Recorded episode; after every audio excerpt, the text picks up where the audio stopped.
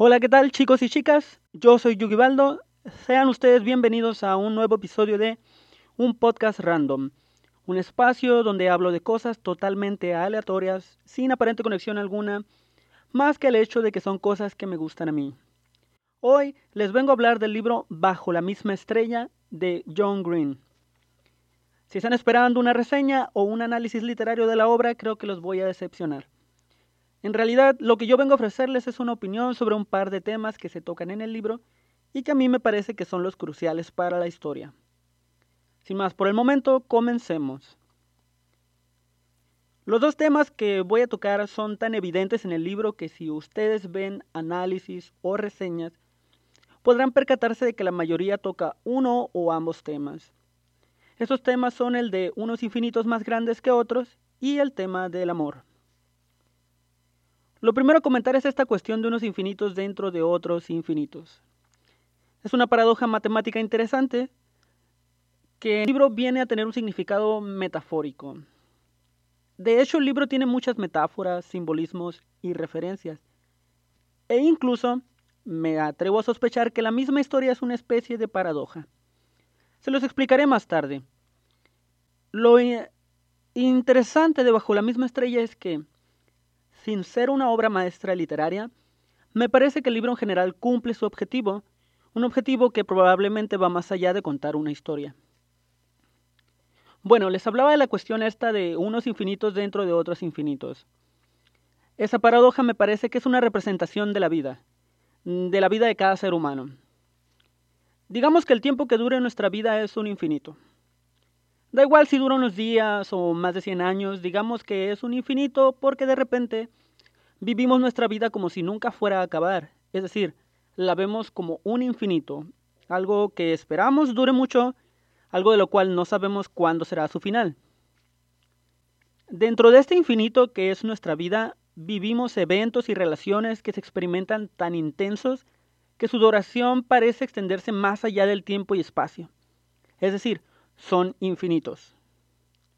Son experiencias infinitas, son momentos infinitos. Estos momentos son infinitos dentro del gran infinito que es la vida.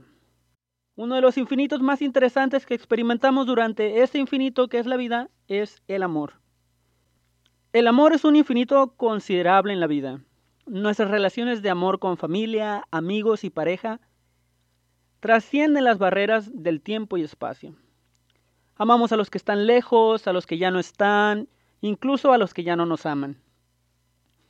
El amor, si es verdaderamente amor, no conoce límites. El amor es infinito. A mí me parece que la vida de Hazel, que no tiene final en el libro porque el libro termina con un final abierto, un final infinito, llega a contener un par de infinitos totalmente fáciles de distinguir el amor de sus padres y, desde luego, el amor de Gus. Hazel lleva toda su vida experimentando el amor de sus padres. Ellos han cuidado de ella y le han procurado casi todo lo que han podido, con la obvia excepción de la salud, que, siendo francos, no podemos culparlos porque sería injusto reclamarles no poder darle a Hazel algo que ni ellos ni nadie puede, la salud.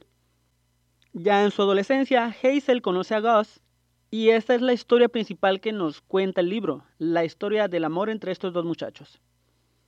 Un amor bastante breve, pero infinito.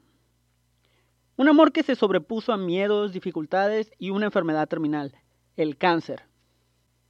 El papel del cáncer en el libro me parece como ese ingrediente que hace evidente una paradoja que todos vivimos. La de hacer planes para mañana sin tener la seguridad de que mañana estaremos vivos. Una contradicción a todas luces clara y presente en nuestras vidas, pero que igual ignoramos. El cáncer en la historia de amor de Hazel y Gus viene a ser este cubetazo de agua fría que ayuda a ver que, con todo y que la vida parezca un infinito, hay otro infinito más grande que este, la muerte. Hazel viene a representar a quienes tienen preguntas en torno al infinito de la muerte. Su inquietud por el final de An Imperial Affliction viene a representar la preocupación del ser humano por no saber qué sucede después de la muerte. Cuando conoce a Gus, le dice que no debería importarle el olvido, que es algo que evidentemente sucederá. Pero a la vez Hazel misma está preocupada por qué será de sus padres cuando ella evidentemente se vaya. Igual y no es por el olvido, pero manifiesta una preocupación por la vida después de la muerte. En concreto, la vida de aquellos a quienes dejamos en este mundo. Por eso es que Hazel tiene tantas preguntas por el destino de los personajes de An Imperial Affliction, que son dejados cuando la protagonista muere. La visita a Peter Van Houten, o como se pronuncia, otorga una luz que Hazel tal vez no alcanza a distinguir, porque está cegada de coraje por el trato que Van Houten les está dando. Peter pone a Hazel y a Gus a escuchar una canción en sueco. Ante la protesta de Hazel por no saber sueco, Peter suelta una frase súper importante para entenderlo a él y tal vez al libro.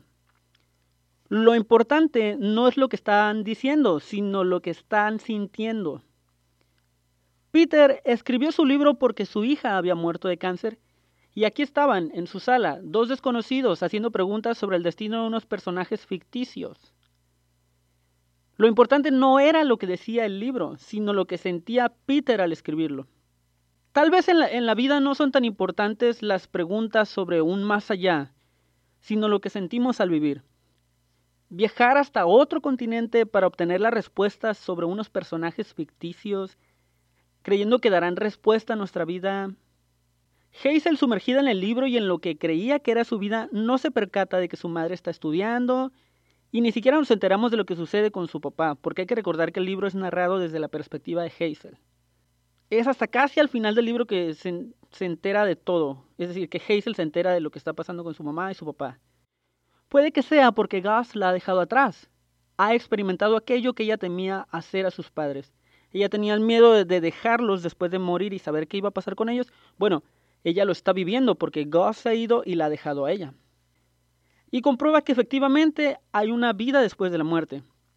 Seguimos viviendo cuando los demás se van. Tal vez Hazel dejó de hacerse preguntas y empezó a disfrutar más la vida. No lo sé, después de todo el libro tiene un final abierto. Otro aspecto que quisiera resaltar, aunque probablemente no sea uno de los temas principales, pero me gustó la idea, es la de cuando Gus conoce a Hazel y le pregunta, ok, ¿cuál es tu historia? Y Hazel empieza a narrar eh, todo a partir del cáncer. Y Gus le dice, no, no, no, esa es la historia de tu enfermedad, no es tu historia. Es como uh, este signo de que a veces la, la, enfermedad se vuelve la etiqueta con la que identificamos a las personas con dicha enfermedad, en este caso cáncer. Fulanito, el que tiene cáncer.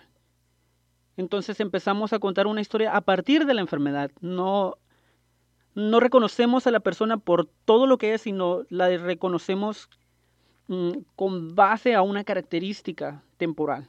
El cáncer sí, obviamente sí es algo muy fuerte y es algo muy importante y trascendental para esta persona, pero eh, el ser, la esencia de esta persona no se limita nada más al cáncer.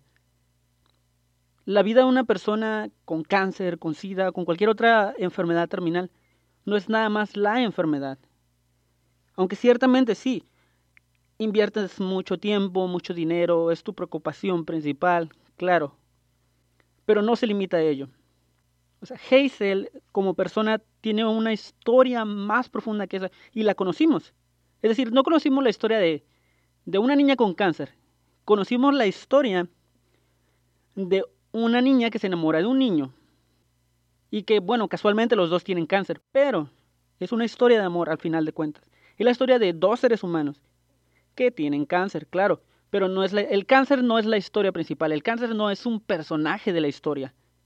Y es lo que podríamos aplicar con, las personas enfermas con eh, este tipo de, enfermedades terminales. La, la persona no se limita nada más a su enfermedad, la persona es todo un ser completo. No lo podemos calificar nada más por una característica. No podemos pensar que su vida es nada más eso. Y que me parece que esto está muy bien logrado en el libro.